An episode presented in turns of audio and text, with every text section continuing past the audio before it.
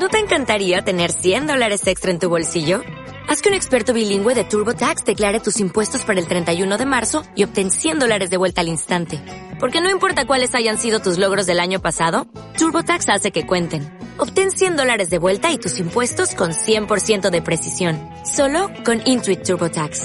Debes declarar para el 31 de marzo. Crédito solo aplicable al costo de la presentación federal con TurboTax Full Service. Oferta sujeta a cambios o cancelación en cualquier momento. Radio Universidad de Santiago presenta Música y Política, una invitación a entender el contexto histórico y social de la música. Conduce el sociólogo Alberto Mayol. Participa el sociólogo Carlos Azócar.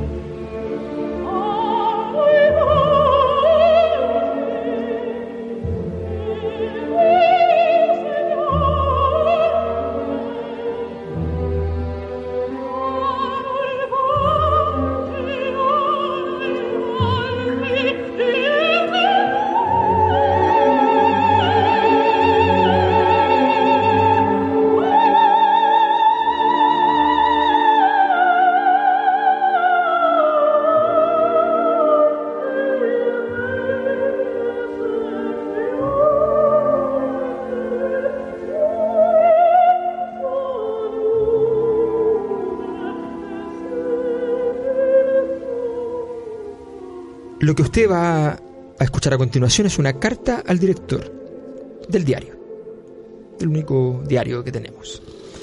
Recuerdos de Montserrat Caballé. Señor director, ha muerto Montserrat Caballé. ¿Qué nos queda de ella? Tanto.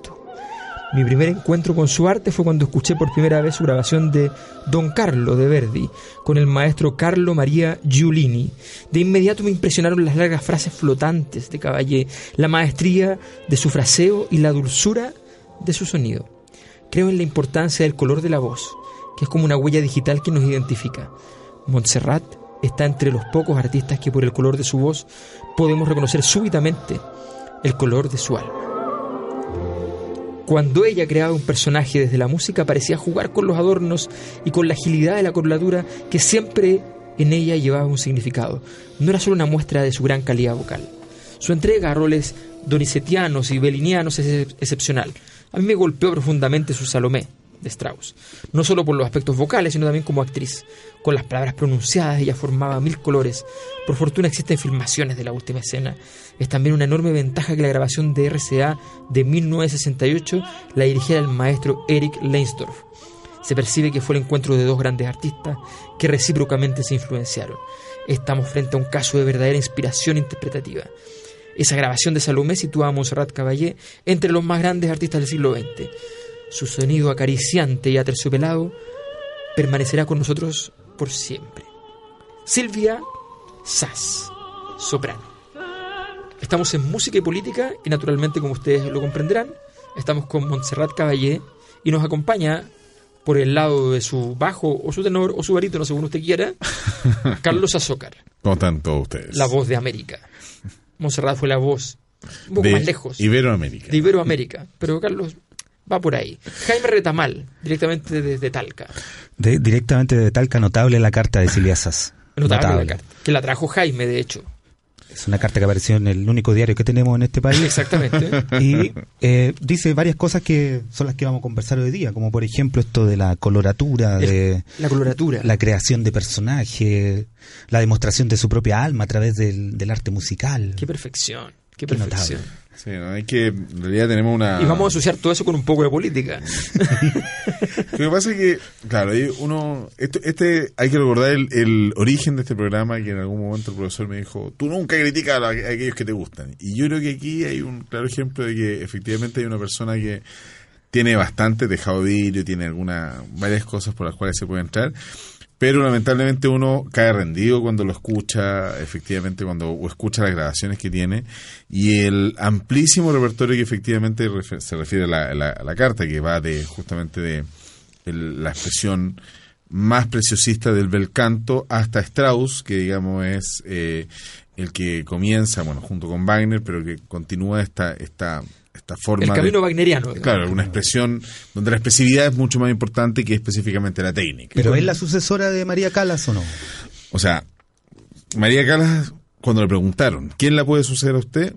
Y ella fue lo único que dijo, solamente Only Caballé. Only Solo- Caballé. Only Caballé. Solo Caballé. Entonces, realmente una, es una, es una estrella de un tamaño, y a mí eso me gustaría. Yo que tengo un sindicato de gordos, eh, la verdad es que la incluyo absolutamente, aun cuando ella tenía algunos, algunos, algunos intereses más bien gremialistas. Era muy alta, además. Sí, no, Era pero una mujer inmensa, Inmensa. 100 kilos más o menos, 97 kilos era lo que pesaba y, y realmente una... mm, Aquí una... Todo comenzó con un, con un accidente. Exacto, es una cuestión muy, porque muy particular. estaban interpretando Lucrecia Borgia, que es una ópera que, como señalamos en este mismo programa, eh, muchos, muchos pasajes anteriores, es la, eh, es la ópera que inspira, o más bien desde la cual fue plagiado el himno de Chile musicalmente, Exacto. también el de Uruguay y también el de Bolivia, que era copia del de Chile. Eh, entonces, eh, en esa obra eh, había iba a cantar Marilyn Horn Exacto. Eh, quien eh, enferma y había de reemplazante, se sabía el papel, por supuesto. Eh, entonces Montserrat Caballé, que entonces dio paso a esta eh, joven Montserrat. Tímida, por, por cierto. Claro. Salir, salir en primera, por primera vez así. O sea, ella ya había... Pero en la primera área, es No, que en la no. primera área, Carlos, ¿qué pasó en la primera área? O sea, hay que decir una cosa. Eso Ella es ya había, debut. ya había cantado antes en distintos lados, pero el, en un, no en un protagónico. Y eso es muy importante. O sea, Lucrecia- Obvio. O sea, Entonces, es lo único importante. Llega un momento en el cual ella canta su primera aria y la gente se para. O sea, lo primero que dicen que enmudeció el teatro completo. Y después fueron 20 minutos de ovación. Tremendo. Una cuestión que es clave. O sea, que. que Hubo se- muertos. claro. Apareció en las en la- las páginas policiales. La gente transfería sus recursos a otros a través del, del teléfono. un verdadero debacle. O sea, ahí la. Que eso pasa mucho. El, el- ustedes saben que eh, el único que ha superado, o sea, que no que ha superado, pero el, el que tiene el récord de ovaciones en términos de duración ha sido Plácido Domingo. Mira, Perfecto. Un Plácido Domingo que, que duró un montón de rato y estuvieron aplaudiendo, Aplaudiendo, aplaudiendo, una hora y media. Hora y Una hora y media. Una hora y media. No, por de favor. hablado. Pero ya. Hay que hay que entender que los operáticos son gente en general que le gusta la ópera y que por lo tanto son eh, exagerados de por sí. Ya, ¿Entiendes? Entonces, Bueno, o sea, bueno, ya no. Ahora la gente va por temas sociales. Claro, hubo- gusta Pero antes era muy normal que la gente que iba a la ópera llevaba la partitura, estaba revisándolo, decía, se equivocó, qué terrible. y cosas así. Era gente muy exagerada, evidentemente. No, ahora no, ahora no. Ahora no. Ahora están no. buscando la cámara. Ahora no, sí, sí. La cámara de- de hecho, eso es súper divertido. no- A nosotros nos pasó con la ópera, con, con Miguel, que, que resulta que el primer día la gente aplaudió bien, normal, tranquilo. Salieron las críticas, segunda función, y ¡ah, aplauso! ¡Ah, buena ópera! Lo máximo, no hay problema. Los críticos dijeron que bueno, está bien. Es que pasa una cuestión muy, muy, muy particular, digamos, con el público de la ópera, que en, en general, o sea, todavía siempre hay un núcleo. Y eso es importante entender que hay, hay gente que es como la barra brava de la ópera. Pero esa es gente como que la gente que colecciona filatelia, estampillas. Exacto, o son exacto. así, tres, Y- cuatro, y- en la barra brava. No, el o club sea, de los operáticos de Chile. Exacto. Perfecto. Y en general, o, no, o sea, lo, lo- hay clubes internacionales, o sea, ¿no? Sí. que, que son gente que se pasea viendo los distintos montajes en distintos lados. Perfecto. Ponce Letu, toma el avión el fin de semana y está en, En Viena, Austria. en la Ópera de. París, en Austria. En el Claro. MIT, así que. justamente- Cafecito, ópera, primera clase, Exacto. Y todo bien. todo bien. Sí, todo bien, todo tranquilo. bien. No, Entre bueno. medio así revisando los papeles. ¿eh? Ah, no, no, no. no, Voy al no, Tribunal no. Constitucional. No, no, a ver, llamen, llamen a mi tribunal. claro. Este personaje de la Corfo me tiene ya un poco aburrido. Impresionante. Pero bueno, el- a mí a mí una cuestión que, claro, junto con gente como Ponce de anteriormente existía, y eso es muy interesante todavía en la ópera, que hay gente que en realidad no tiene tantos recursos como este caballero y que efectivamente tienen una, una afición Y van. que, y que van. En la y que- micro, exacto. como la barra de la U. Exacto, que van así. En el metro tren Rancagua. Oh, dale, caballe. Perfecto, perfecto. Dame un do agudo. Perfecto, perfecto. Oye, este es el momento para escuchar una- algún temita porque estamos un poco exagerados, Carlos. Omio ¿Qué, qué- qué- qué te Omio dieron en el, Bambino Caro, en el ¿te parece, almuerzo? Oh, mi bambino caro. Ah, Perfecto. Pero mira, Que ah, ahí- la primera que escuchamos fue Casta Diva. Casta diva. Y ahí vamos a ver qué tan diva era esta Y señora. bueno, la otra parte no sabe De tampoco. norma. Esta de norma. De norma, sí. Y Omio Bambino Caro, ahora, entonces. Y es, en realidad, aquí yo lo, lo- lo- me A ver, gustaría... ¿qué, qué debemos notar, Carlos? Es básicamente la delicadeza que tiene cuando uno espera que ella explote, Perfecto. ella llega y, y- y aborda la, la nota con una... Con sutileza. una sutileza, pero impresionante. Cuando todos esperan a Rafaela Carrá, Exacto, o sea, cuando todo el mundo espera que, que explote la soprano y que... aparece simplemente una flor que se abre. Impresionante. Y una sutileza que usted puede ver ahí justamente a, lo- a- a poco andar justamente del, del canto. Impresionante. Omio Bambino Caro. Acá, en música y política.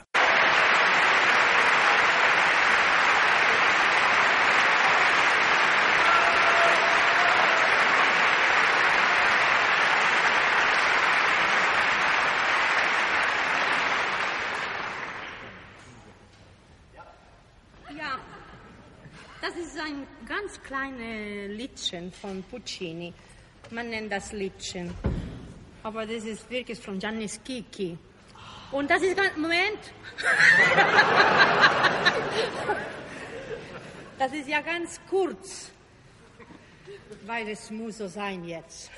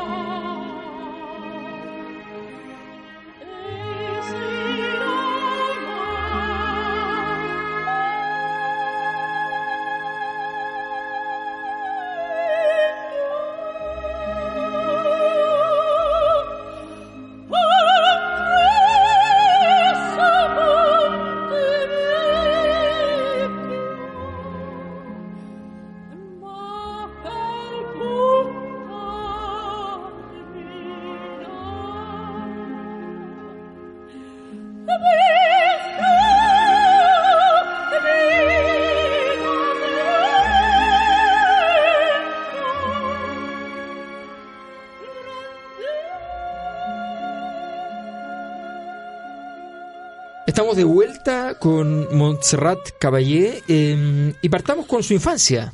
Esta historia que es perfecta para este tipo de situaciones, digamos. Estamos hablando de una persona que nació pobre, humilde, sencilla y terminó siendo la sucesora de María Calas. Claro. Penurias y hambre. Hay una, hay una Desgracia y vulnerabilidad. claro. La palabra vulnerabilidad destruyó todo sentido de tragedia. Sí, claro.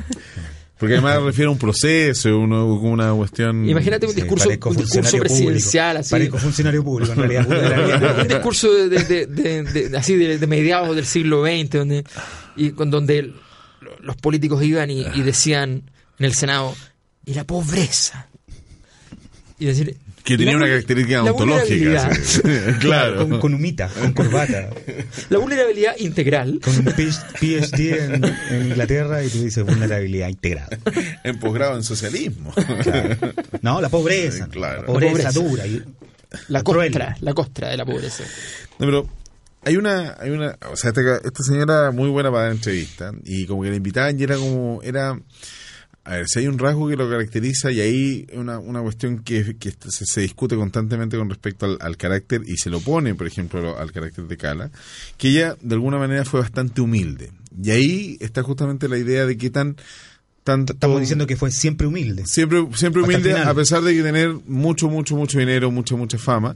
Pero hay varias, hay varios momentos en los cuales se planteó que efectivamente esta en realidad es una falsa modestia. Cuestión que es propia Ay. ya del divismo así máximo. Entonces, Claro, la Claro, autobiografía de alguien exitoso se enriquece todavía más y dice que pasaste hambre. no, yo en realidad. que tuviste no. hambre cuando niño. Y que, y que en que realidad. conociste el hambre. y pero yo a los matinales era andaba buscando No, cámaras no, no, no, no, nunca, la- nunca la invitaron a los matinales, sino que ella siempre en el, en el estelar, claro. ¿Estamos hablando de alguien de esas características, Carlos? Ella daba el do de pecho y otras daban el dos de otras partes. Entonces, entonces llega un momento en que ella cuenta en estos matinales, o sea, no en estos matinales, sino que en un estelar, que ella era muy, muy, muy chiquitita y que se acordaba específicamente de un momento en el cual, después de la, después de la guerra civil, que, mm, que estaban en la calle y que comían y que estaban en una plaza y que lo único que les quedaba era un pancito y un poco de aceite. Y, y ella le tocó ir a buscar unos ajos y arman. Y, es- y una cuestión que igual es bonita en el sentido que a mí y sobre es el primer No, no, no pan me con aceite y ajo en España No, no me Es parece. la primera vez que en Para España falsa se hace un pan con aceite y Pan, ajo. aceite y ajo. Y, y- pero yo considero, claro, que en Chile, o sea, llega y eso y uno lo forma cualquier cosa. Y en cambio ahí hicieron como un fritito de una sopa de pan.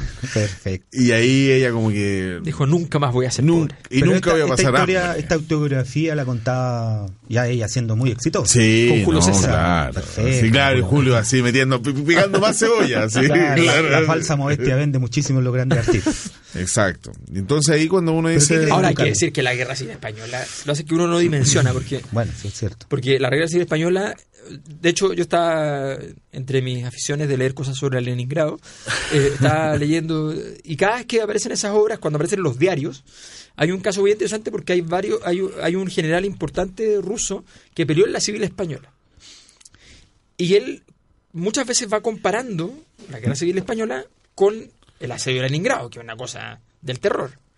Y siempre dice, ese día fue casi tan terrible como la guerra civil española. Impresionante. O sea, la guerra civil española Estamos fue hablando que existe la posibilidad de que Montserrat haya sea, vivido los embates una, de... una, una guerra durísima, con hambre en serio, con, con decadencia moral, o sea, con muchas violaciones, con, con, con una vida cotidiana, aparte de la posibilidad del ataque y del- de las tropas, una vida cotidiana hecha a pedazos. Y, y esa, esa, esa historia eh, fue, fue una historia que uno, claro, uno no dimensiona porque entiende una guerra civil más o menos como uno casi se imagina un golpe de Estado. Claro. ¿no? Una guerra civil, eh, esta fue una guerra civil entre dos bandos que tenían más o menos igualdad de condiciones y que se ganaba la guerra cuerpo a cuerpo. Eh, muerto a muerto, literalmente. Entonces fue una cosa brutal. Hay Eh, muchas novelas, muchas películas respecto a, a bueno. la guerra civil española, to- to- hasta el día de hoy. Hasta el día de hoy, claro. Entonces, Tal entonces vez la última más grande novela es Soldado Salamina, no sé, me imagino yo. Sí. debe ser de la, sí, debe ser de las últimas. Que sí. novelas. Sí, sí. Entonces, yo digo, bueno, dejémosle la- la- el... Tiene todo el derecho a ir a, los- a los programas de, de la noche, digamos, y, y- y solazarse con su historia, pero yo creo que efectivamente eh, Hay una condición. hay una condición también de que esa experiencia es una experiencia espantosa, o sea, de verdad, Era hija de la guerra. era hija de la guerra. Barcelonesa, por lo demás. o sea, Barcel- en la zona donde la guerra fue. la- el final de la guerra en Barcelona es una cosa terrorífica. O sea, es la locura total, la locura convertida en locura. Eh, es de verdad... ¿Era de padre catalán, madre valenciana? Una cosa así. Exacto. Claro, decimos caballé, de hecho, y eh, se diría caballé. Vale. ¿no? Si es que no dicen cabal, no tengo idea, pero...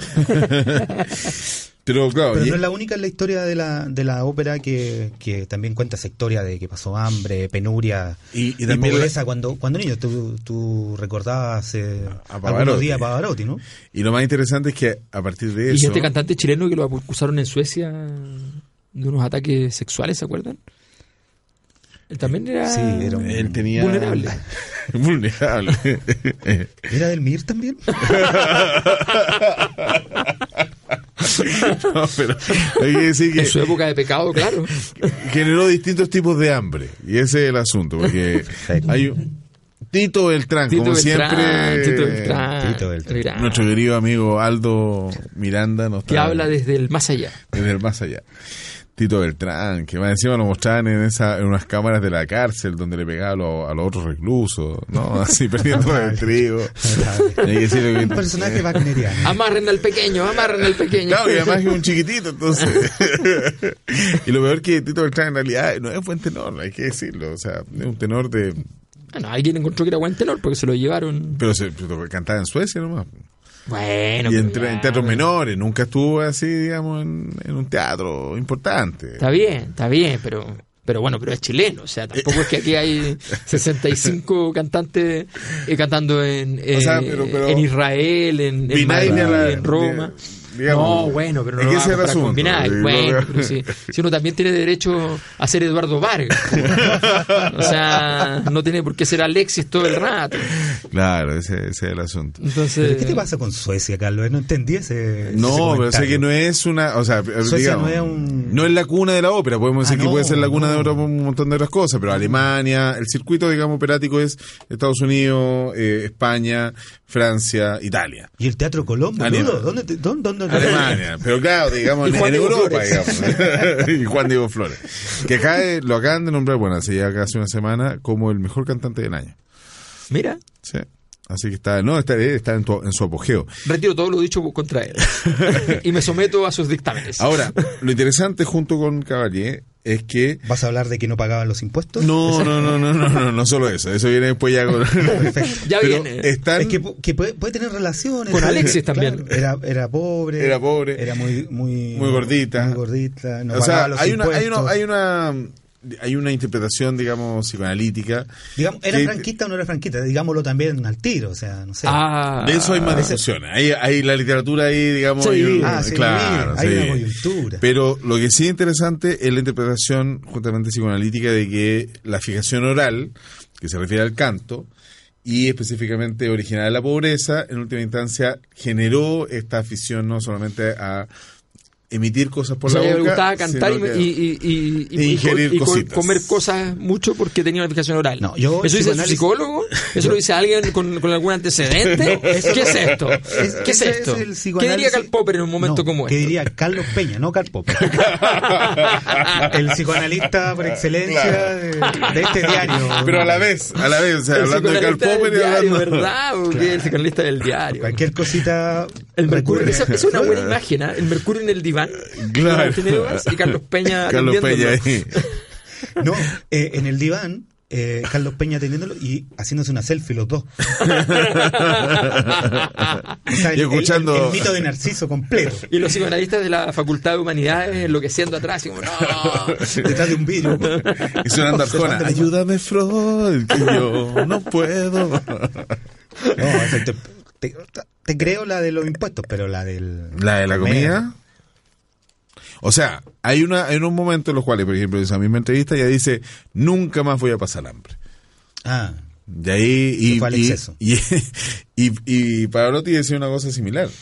De hecho, es una cuestión común, no solamente, o sea, me refiero a que los cantantes en general, los cantantes líricos en general, o sea, tienen una, o sea, los que, hay uno que está más controlado y efectivamente cuidan mucho su figura, cuestión Tienen que un ha sido...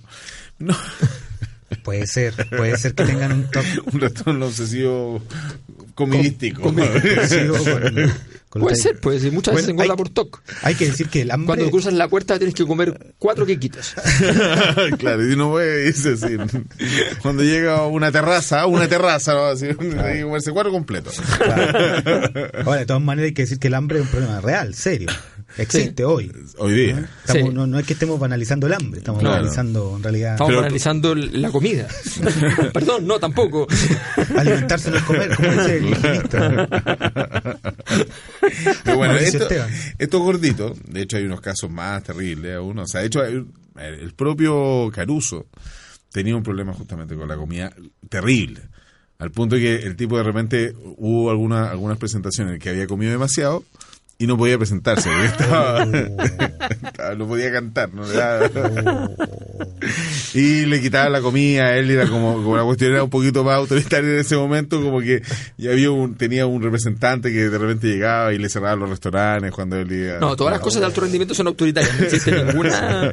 Acuérdate que el, este, este famoso ciclista Armstrong que lo- le, Que llegó a la luna, imagínate. que le- bueno, de hecho sí, porque le, le inyectaban le inyectaban sangre, En le serio. inyectaban sangre, entonces tenía el- los hematocritos gigantes, y una cuestión tenía la sangre tan espesa, tenía la presión arterial tan alta que el tipo no podía dormir más de tres horas seguidas.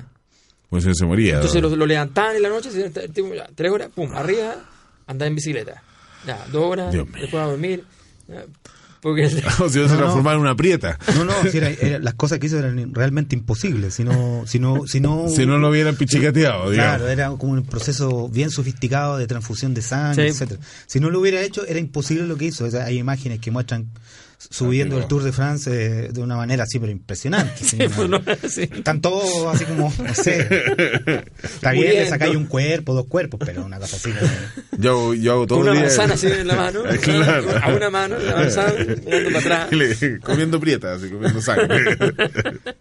Oye, pero una cosa que, que decía Cavalier. Cavalier tiene una cuestión que es muy particular y que es justamente la capacidad de interpretar papeles del bel canto y que específicamente es un repertorio que necesita mucha técnica vocal y por eso decía que se hermanaba justamente con Juan Diego Flores porque él también se ha digamos desarrollado A la cosa esta- bonita. a la cosa bonita, a la cosa con mucha floritura, con mucho arreglo, con mucho exacto. Que tener una cantidad de trino, y de hecho le decían que era una persona que estaba haciendo, Un pajarillo. claro, gorgojo, gorgojeo compla- completamente. Entonces, realmente una, es una, un gusto escucharla, aunque a veces uno termina como, eh, digamos, a mí me cansa un poquito después de, de mucho rato. Es que las voces agudas tienen ese problema, que igual producen un, un cierto cansancio cuando son sostenidas por mucho por mucho rato. Sí. Se mantiene, se mantiene, claro, pero la gracia, como decíamos al comienzo, es solamente... Además que los compositores, perdóname, los compositores a las mujeres le hacían unos, unos papeles, que era claro, que era el, el- literalmente eh, el bosque. Claro. Pajarito, pajarito, pajarito, pajarito, pajarito. La tipa tiene que cantarlo, o sea, no tampoco es que no pueda hacer otra cosa, no es culpa de ella, está compuesto así. Pero la gracia es que esta tipa no solamente estuvo en el bel canto, específicamente Rossini, Donizetti, eh, Bellini, sino que además también se metió en papeles que son que son un poquito más dramáticos y entre ellos justamente llega hasta Strauss, pero también incluye un repertorio verdiano que es bastante interesante de escuchar. Entonces me gustaría ver si podemos escuchar a una de las grandes, grandes, grandes, grandes heroínas de la ópera, del repertorio operístico verdiano y específicamente es Tosca. Ah, Perfecto. Y en una canción, o sea, en un, en un área que en realidad es preciosa, que a mí me gusta mucho, que es Bici de Arte. Visa, solo superado por Alberto Plaza. esto. Acá, en Música y Política.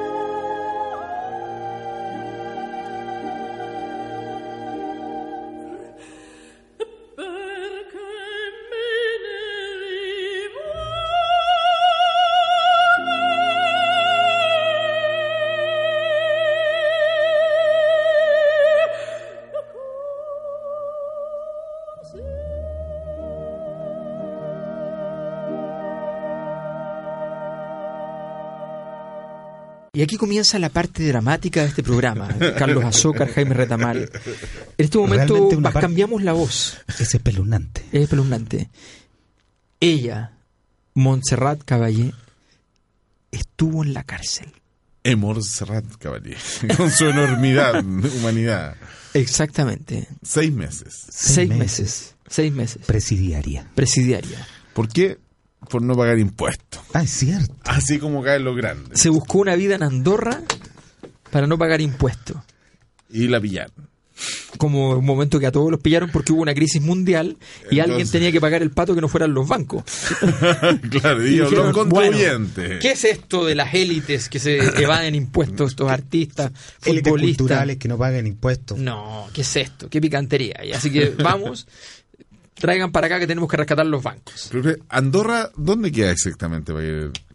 Yo nunca estaba en Andorra, pero no, no andaba por ahí. Yo Nunca- pensé que no tengo idea. Sé que No, solo- Andorra solo sé que es un paraíso- Es un paraíso fiscal. Eh, Claro, pero sería bueno saberlo porque uno nunca sabe ¿En qué momento va a ganar mucho dinero en qué para no momento o en qué momento va a ganar muy muy poco claro. y tiene que ir a prestar servicios del más bajo de la, más- de la más baja calaña a lugares como Andorra. Luxemburgo, Andorra y O sea, lo que, lo que pasó básicamente, y aquí es interesante cuando, para, para poder engarzarlo con lo que había planteado el profesor Retamal, es que en un determinado momento eh, se dijo que ella en todo el franquismo no pagó impuestos. la eximieron. po. Ah, perfecto. Y ahí como que se anduvo medio acostumbrando. Y dijo, eh, bueno, sí. Estaba acostumbrado a un estándar de vida. Y de ahí podemos seguir.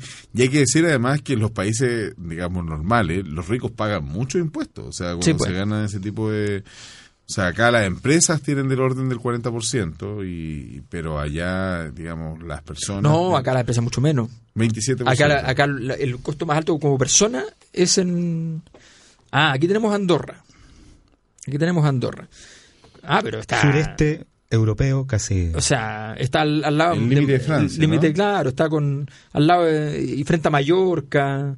Ah, o sea, un lugar ideal. Donde vienen los mayores, Mallorca. De hecho, vienen de... en serio.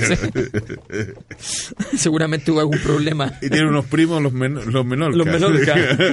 Eh, y- Los menores. Claro, no, perfecto. Andorra pagas- la vieja. Tú pagas impuestos. Tú pagas tus impuestos. Yo pago mis impuestos. Perfecto, Sí, no sí, problema. no, sí, no. Oye, en Chile esta, esta cosa de dar boleta es muy buena, porque al final son impuestos regresivos y se paga el IVA así. Su- es un coprincipado parlamentario. O sea, es literalmente un mecanismo de evasión. Porque, porque el, el, el copríncipe actual es Emmanuel Macron. Mira. Entonces, por derecho adquirido, tiene derecho a evadir los impuestos ahí. Y, y es del obispado de Urgel y del condado de Foix. Maravilloso. Pero bueno, Maravilloso. No, Montserrat Caballé hagamos todo fue- Pero vámonos a Andorra. ¿Qué estamos haciendo acá? Oye, pero Vamos a hacer programa, podríamos hacer programa en vivo. ¿eh? En El Andorra. próximo podría ser en Andorra. En Luego lo hacemos en Malta. Mira, mira, antes del 2002 tenía tanto la peseta española como el franco francés. Después del año... eh, de- después emitió su propia moneda, el diner. No el dimer, ah, el diner. o sea, la El gente iba a tomar El ahí. diner, el diner. No, son lo máximo. Idioma oficial, catalán. O sea, ahí está dado. O sea, ella podía ir, decir que, era, que vivía en Andorra, no pagaba sus impuestos. Pero a mí lo que me parece interesante que ella no solamente pagó una parte importante de, eh, de La impuestos de la deuda, sino que además fue a la cárcel. Y esa es una cuestión que, insisto, acá, salvo el caso Penta, esta cuestión no se había visto antes No. en, en ningún momento. Y de hecho, por eso también tiene ese tipo de relevancia cuando se da ¿El yerno del rey no fue a la cárcel también por, por no pagar impuestos o no? El yerno del rey, sí. Un- Sí. No, pero el, el Martínez Burdió. ¿Mm? Sí, sí, sí. Sí, pero lo tenían entregado porque les caía mal. Pero ese no es un artista, el yerno del rey, Lana del rey. No, no, no. no. Es una película. Es una película. El hijo del El rey. lema de- oye, me encantó Andorra. La, vir- la virtud es más fuerte unida. Perfecto. Pero no hay nada como el, como el lema de Chile. ¿ah? Sí, por La, la, razón, o la fuerza. o la- ¿Te quedó claro? ¿Aula segura? Aula segura, claro. ¿Te quedó claro? Ya, entonces, esa- entonces fue presa porque debía impuestos. Debía impuesto. Y ahí estuvo seis meses. Ahora, en una ¿Quién la cárcel. perdonó? ¿Quién la perdonó? ¿El franquismo la perdonó? No, nadie. O sea, ya hizo, cumplió la condena. Se cumplió la condena, después salió libre. Y ahí nuevamente se ven una, una serie de, otra, de otras polémicas, entre las cuales se incluyó una en la cual efectivamente ella, al final, hay que decirlo, esta una gorda que tiene bastante, yo digo, gordo, gordo de gordo a gorda, Sí. eh, tiene bastante, bastante humor. Porque llega eh, en un momento a plantearse que uh, hace un, digamos, pa- dentro de esta misma, digamos, pobreza en la cual quedó, esta situación de mejorar económicamente, llega un momento en el cual ella piensa que lo mejor es empezar a hacer comerciales. De aquí el profesor que vivió en España nos puede decir qué tan importante es la lotería de Navidad allá en España. No, no hay nada más importante. En serio, o no sea- hay nada más importante. Y ella hace un comercial de la lotería de... además, el comercial de la Lotería de Navidad es como un hito. Pero ¿por qué tanto No, así? que porque la Lotería de Navidad es la locura de todo español, lo empiezan a comprar en febrero, o sea, en, cualquier parte del, del país. Y, y ya las loterías son todas una, o sea, tú por ejemplo, yo vivía en el centro, tú ibas a comprar a, a donde a donde la- las viejas, que son unas señoras que están ahí en Callao, que sé yo, que venden lotería y que se han ganado muchas veces la, lotería. la lotería. Entonces, la O cola... sea, ella, vendido los, boletos- los los boletos boletos. ganados. Ya, claro, entonces la, la, la cola es una cola gigante. Y ellas ponen a unas personas que venden en la calle sus propios boletos, ¿ya? pero nadie quiere comprar el boleto en la calle. Todos quieren entrar al local y hacen una cola gigante, pero gigante, gigante es, qué sé yo, cuatro cuadras. ¿ya? Es una cosa así loca. Entonces, el- el- el- la locura de los españoles por la lotería es gigante. Cuando llega la lotería de Navidad, ya todo se perdió. Todos los comerciales de la lotería de Navidad hace muchos años lo hace un actor inglés muy importante, ¿ya? que naturalmente no sabe ni una gota de español y que de hecho no habla en ningún momento y que es como un mago y aparece y hace unos movimientos con una bolita y qué sé yo ¿ya? y ese comercial es como ya no es lo máximo y se acabó O sea, No, de no, hecho, no. se filma, no se graba. Se, se llega claro Se hace es- en cine. es carísimo o sea está todo es toda una locura o sea ¿Es posible que alguien no se gane la lotería? desgraciadamente sí yo no me la he ganado ¿Es Así posible que quede desierto el premio? no no no no no es posible Ah, ya. No es posible. No, la lotería de Navidad, no, Dios. No, no, no, no, no. No, o sea, eso se va y, se- y es una, pero es una cantidad de plata loca, demencial. O sea, no, no es como acá que de verdad es como ya te- te- tienes un buen pasar. No, eso es así para entrar a competirle a los millonarios, o sea, queda en una posición completamente distinta. Entonces, de verdad, la, la, la locura que se produce es gigantesca. Eso, ¿Compraste algún número alguna vez? yo compré una vez un número. Bien. O sea, me lo regaló, me lo regaló mi mejor amigo allá.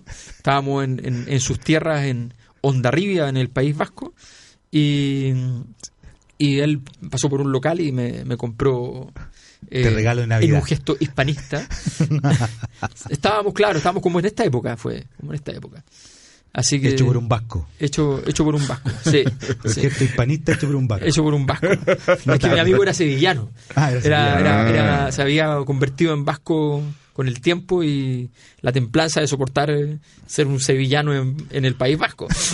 o sea, Impresionante. Pero a mí, 200 millones dice que eh, 200 millones de pesos es lo el- claro, el- la deuda. medio que- millón de, de euros es lo, es lo que no dejó de pagar, por además porque no se fue a vivir a Andorra, fingió vivir en Bien, Andorra. ah. sí. Ah, luego estoy hablando desde Andorra, sí. Ah, sí, no, no, no, no, ¿qué, qué, tem- qué temporal? ¿Qué temporal? Claro, usted no se podría estar comun- comunicando. Está medio temporal hoy. Joder. Pero bueno, ella ahí sale en una. eh, muy divertido porque yo vi el comercial y sale con, con, con personajes que aquí a nosotros todavía no nos resuena. Que aparece con Marta Sánchez, aparece con Ra- Rafael, Con Rafael. con Rafael de España. Y aparece además con otros que son como los nuevos, entre ellos una cantante de flamenco. Y la verdad es que, claro, eh, ¿Cuál, la niña poco- Pastor y con quién? Con la niña Pastor. Ah, Entonces de repente llega un momento en el cual aparece ella y uno dice, en realidad le hicieron un muy flaco favor y ella después se ríe y lo, lo comenta porque ella tiene unos ojazos muy grandes y se los pintaron redondos. En vez de, de delineárselo, digamos, para que ella generalmente los ojos grandes Ya. llegan y se los delinean hacia los lados y se le hicieron un- como dos, dos grandes... Quedó como un mono animado. quedó, quedó como un búho. Entonces llega y ella además que tiene la ganaría aguileña Y la verdad es que parecía como si estuviera todo el rato con una cara de espanto tre- tremenda. Y la verdad es que le favoreció bastante, bastante, bastante poco lo que, lo que ella dijo ahí en adelante. Y además que la canción también es una cuestión media que uno no sabe muy bien para dónde va. Ahora, el franquismo le entregó premios, ¿ah? hay que decirlo. Mira, 66. Lazo de Dama de la Orden de Isabel la Católica. El 22 de enero del 66 también, Medalla de Oro del Gran Teatro del Liceo. Eso es en Barcelona. ¿Premio Grammy? tu- Tuvo un premio Grammy. Premio. Grammy. Premio Grammy a la mejor interpretación vocal solista de música clásica por su interpretación de Rossini. Notable. Eh, medalla de oro al mérito de las bellas artes el 73. El 75, Gran Cruz de la Orden de Alfonso X el Sabio. No hay nada más grande que Alfonso X en España. Eh, y el 11 de septiembre del 82, ya, en, ya en democracia, fue galardonada con la medalla de oro de la Generalitat de Cataluña, pero ya era una cosa más catalana. Y después Cataluña, pero el 88 Premio Nacional de Música. Ahí el SOBE la perdona. Claro. Pero hablemos una, una cosita antes para poder escuchar una cosa. Ella es catalana, pero se declara hispanista de hueso colorado. Española. Española. Y eso significa De básicamente anti Española de pura independentista, ese Claro. es el asunto. Pero hay un hito más importante aún, que finalmente la vinculación que ella tiene con el señor, nada menos y nada más, que El cigarra, Mer- Mercury. Ya. Freddie Con el Mercury. con el cigarra. No, con el más grande de todo lo grande. Freddie Mercury. Freddie Mercury. Y a mí me gustaría que pudiéramos escuchar, si que alcanzamos ahora. Ella va a eh, cantar We Are the Champion. No, canta, tiene una canción que hicieron juntos. Barcelona. Barcelona. No te puedo Que- creer. ¿En serio? Ah, pero fue Ah, a Olimpiada. Vamos, vamos, después se lo aclaramos. Ah. Es muy interesante la historia. Yo me acuerdo, ¿te acuerdas cuando el tipo lanza la, el- el- esa Olimpiada? Es la El- última el canción de Freddy, ¿no? Es la última actuación de Freddy, ¿cierto? Ya, Ah, vamos. ya vamos, vamos, escuchemos Freddy y después le cuento. Freddy Turbine y lo mató. Acá en música y política.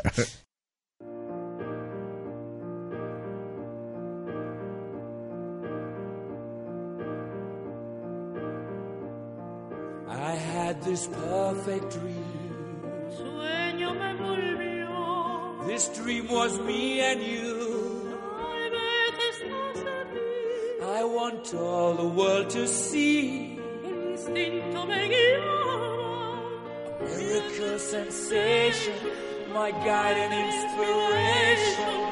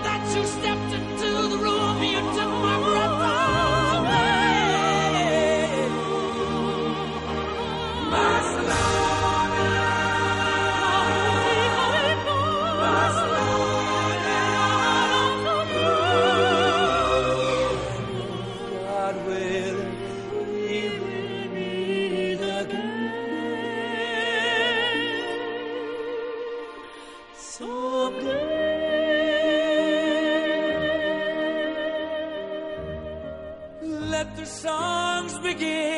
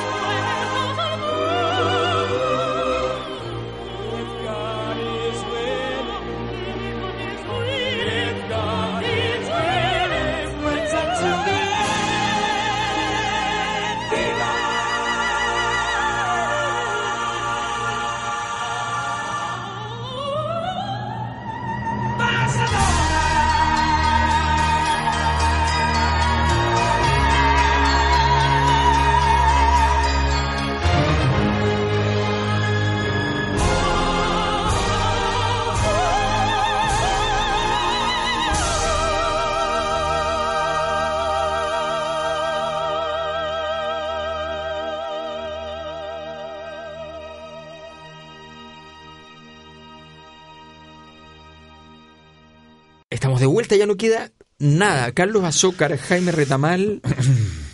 ¿Qué es lo último que nos queda por decir? ¿Tú ibas a decir algo de Freddy? O sea, es que, a ver, lo de Freddy es muy interesante porque él, va... A mí me un- Freddy cuando chico. Sí. Llega un momento en el cual le, le dice a su muy muy de Freddy ya cuando estaba con el con el SIDA así galopante y le dice eh, sabes qué necesito ir a España y por qué lo que pasa es que hace un tiempo fui aquí al al Hall no, no al Carnegie Hall, al, al- bueno, al, al Teatro de Ópera de Londres y de repente llega y se encuentra eh, con una actuación que él esperaba que era la de Pavarotti. Y sin embargo, la coestrella era justamente Montserrat Caballé. Y la tipa y el tipo queda absoluta y totalmente deslumbrado con lo que era esa. La idolatraba. Él el otro, y como es muy propio de los artistas, llegó y después se La va y le dice, no, le dice, por favor, Yo te pago los impuestos. quiero que Cantemos. quiero que cantemos una canción, la tengo compuesta, Barcelona. Y quiero que esta canción le hagamos un arreglo y la Que sea el himno presentemos. oficial de Barcelona Independiente. Eh, No, es el himno, el himno de la Olimpiada. Y ahí los la tipa le dice, sí, bueno, y lo interesante es que la tipa enganchó. Y se fueron a Londres y estuvieron ahí una noche completa trabajando. Sabemos que estuvieron trabajando. Y llegaron y, y logran finalmente generar esta canción que es muy particular, que es muy rara. O sea, ustedes ya la pudieron escuchar y es una mezcla entre pop y música clásica que la verdad es que eh, uno generalmente cuando hacen este tipo de mezcla queda bastante poco armónica y creo que la verdad es que el resultado en este caso ¿Te no es tan tan terrible. Ah, ¿te gusta? Sí, o sea, para lo que generalmente sale de ese tipo de mezcla... una Fue lo último que cantó Freddie Mercury. Y ahí está el asunto, es que no lo alcanzó a cantar para la Olimpiada. Lo cantaron en Ibiza y en Ibiza Y ahí lo grabaron. de ahí lo grabaron y graban en un club súper... Ibiza. Ibiza. Bueno, ya Ibiza ya no es lo que era antes, pero No, bueno, no. Pero bueno, pero un, un club muy no es, Ibiza. no es Saint-Tropez ni ninguna de esas cosas. y de repente... Lo comía.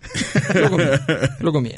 Llega de ahí en adelante, queda el registro y ella y él al final no llega, muere ocho meses antes de la inauguración de los juegos y, y finalmente no pudieron cantarlo en vivo y canta con Joseph Carrera, José Carrera. Que fue la última Olimpiada, hay que decirlo. Después de eso ya no. Después de No eso. hay, no hay más nada. Claro, no, las Olimpiadas fueron después toda cualquier cosa, así como, no, esta Y- fue una Olimpiada. Y ahí es interesante porque es como lo- la mm, posición que tuvo Cavalier, porque él, o sea, hay que decirlo, Mercury muere de, de SIDA y, y él y ella fue sumamente respetuosa y fue una como de las protectoras del proceso final que está viviendo Freddy y de ahí en adelante como que ella cambia y hay una cuestión bastante interesante a una postura mucho más conservadora.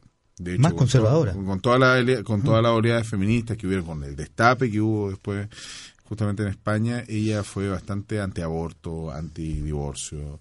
Entonces ahí una cuestión, una posición que era un poco extraña en términos de... Un que- progresismo limitado. Exacto. en la medida de lo posible. Está bien. Está bien. No pueden haber puro artistas de izquierda. Esto ya pasa, pasa a ser. Habría que ver quién le pagó los impuestos. Como pasa, como pasa siempre, desgraciadamente, que todos los escritores son de izquierda y el que es así extraordinario es de derecha. Claro. Borges. Porque así como ya humillando a todos los demás. Ah, pero es que soy de derecha, lo siento. O Camilo Cela. O Camilo, José Camilo Cela. José sí, Camilo Cela, Sí, es impresionante. sí, Un barroco de, de veritas. sí. Bueno, nuestro José Donoso acá. Pero eres de Sí. derecha. De derechas. Sí, lo que pasa es que acá la, la derecha no, no respetaba la única cosa con la cual él necesitaba respeto. Su intimidad. Claro, pero si con eso ya todo lo demás da lo mismo. Exactamente. Si él, él hace una casa de campo es una es un es un es un libro sobre el golpe, pero no sobre el golpe, en realidad sobre la unidad popular. Es como cuando los adultos se van de la casa y dejan a los niños a cargo. Mm. Bien, no. Y después hubo que hacer un muro de espadas.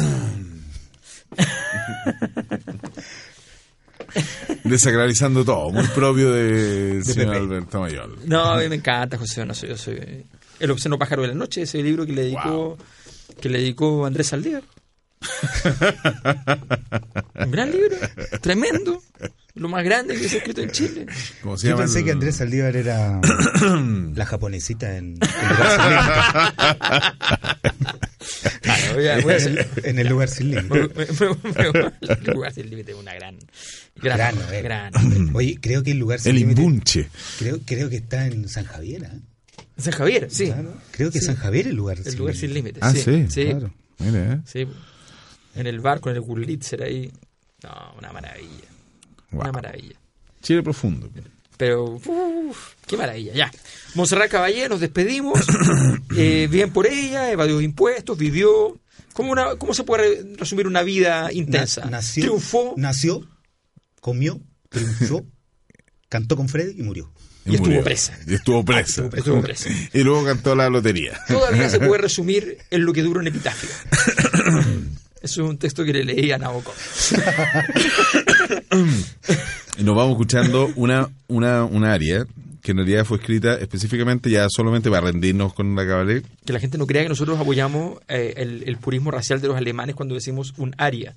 Es una área escrita para eh, Castrati y que la puede cantar ella. Mira, Sí. Específicamente esta es, la, esta es la, una de las canciones principales de la canción, o sea, de la, de la película me quedaré escuchándola y no huiré, no huiré de este programa para escucharla. ¿De la película? Farinelli. Farinelli. Farinelli Castrati. Exactamente. Castrati. Vamos. Acá, en música y política. Muchas gracias.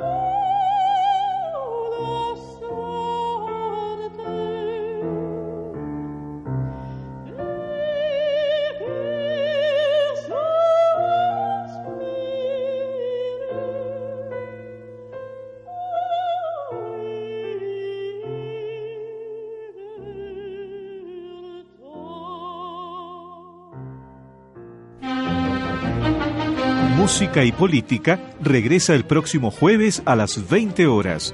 La invitación de Radio Universidad de Santiago para entender el contexto histórico y social de la música. Alberto Mayol y Carlos Azócar te esperan la próxima semana.